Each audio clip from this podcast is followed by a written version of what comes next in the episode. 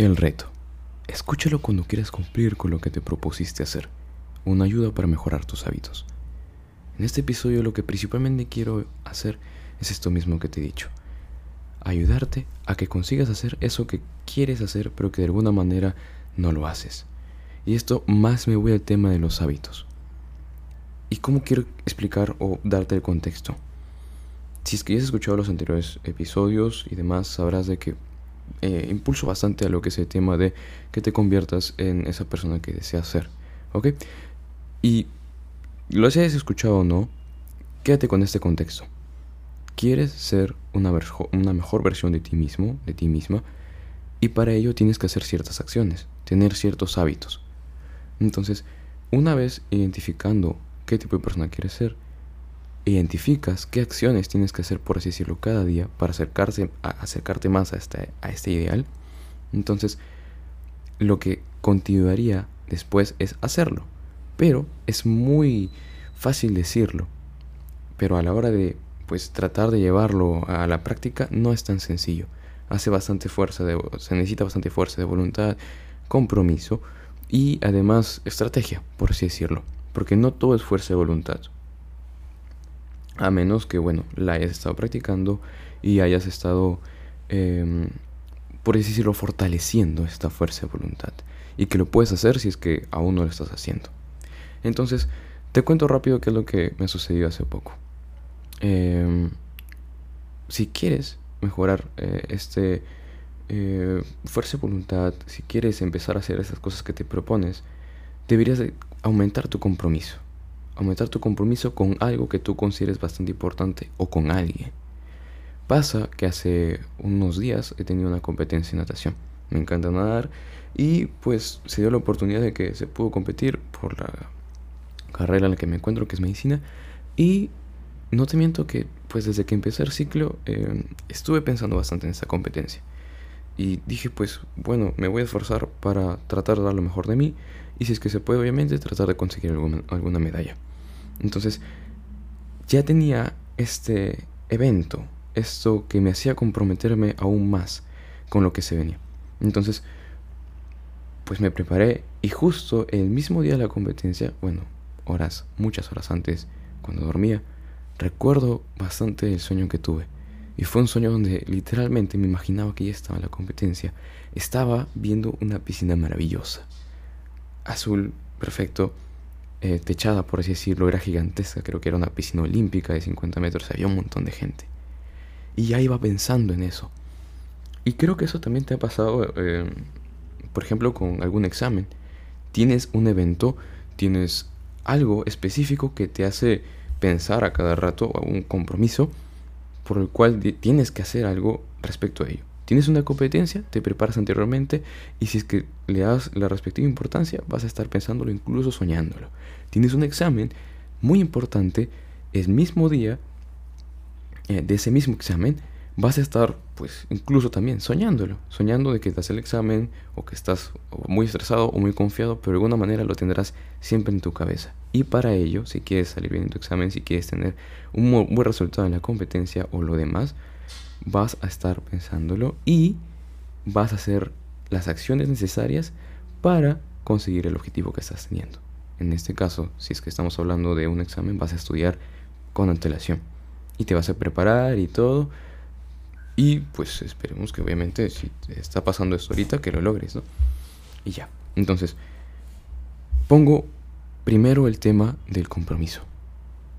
De algo en específico, un momento en específico que tú decidas, sí, porque estamos hablando de los hábitos o acciones que tú deseas hacer, y que te comprometas a hacerlo. Pero ¿cómo podemos ayudarnos a que esto lo hagamos con mucha más fuerza, que no caigamos en, impulsos y demás?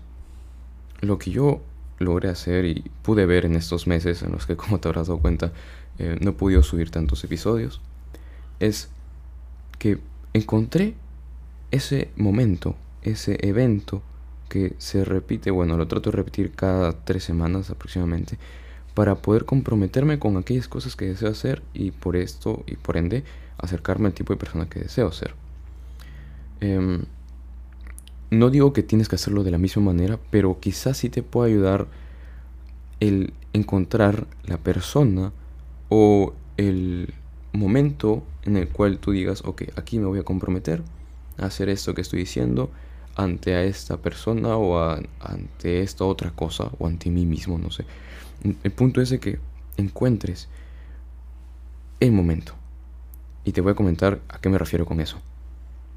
Mm, tenía cuatro cosas específicas que yo quería conseguir y de vez en cuando pues lo, lograba, digamos, un día y el día siguiente no.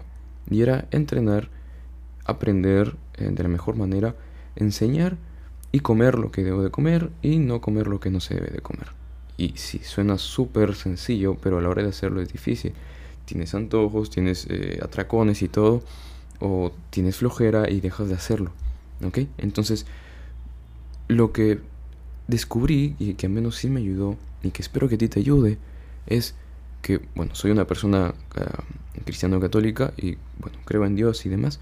Entonces, lo que yo hice fue, voy a crearme un reto a mí mismo en el cual yo le digo, por así decirlo, a Dios, voy a la iglesia y digo, ok, voy a cumplir en hacer estas cosas por una semana. Y te digo estas cosas porque realmente lo traté de implementar poco a poco. No es como que logré las cuatro cosas en una sola semana. Fui implementándolo de a poco, pero la idea es esta. Fui y pues miré el sagrario y todo y dije, ¿sabes qué? Me pongo no como un lo voy a hacer por ti, aunque también se puede ver de esa manera. Lo dije, voy a hacer, es, como un reto. No pienso defraudar a Dios porque para mí literalmente es lo peor que se podría hacer. Entonces digo, wow, qué peor cosa podría ser defraudarlo, ¿no? Pero ese es mi contexto. Y entonces lo logré, por así decirlo. Iba implementando una semana. Eh, me decía a mí mismo, ¿sabes qué? Voy a comer lo que debo comer y no voy a comer lo que no debo comer. Y cada momento en el que estaba a punto de fallar, me acordaba de ese preciso momento en el cual yo me comprometí y pues lo recuerdo siempre. Porque yo creé ese momento y tú también puedes crearlo. No necesariamente, como te decía, tienes que ir también a la iglesia si es que pues no eres cristiano católico o también puedes hacerlo de la misma forma, pero es como más se te acomode a ti. Por ejemplo, eh, hace poco hablaba de este mismo tema con un amigo que se llama César Jesús. Un saludo a ti, hermano. Eh, le pregunté, eh, ¿cuál es em, la persona a la cual tú más le tendrías más no, no afecto, sino mayores ganas de enorgullecer o de no defraudar. Me dijo, ok, tal persona. Y es totalmente válido, pero el punto es, por así decirlo, decírselo a esta persona, o decírselo, por ejemplo, en mi caso, decírselo a Dios, que te comprometes a esto, que vas a hacer esto otro.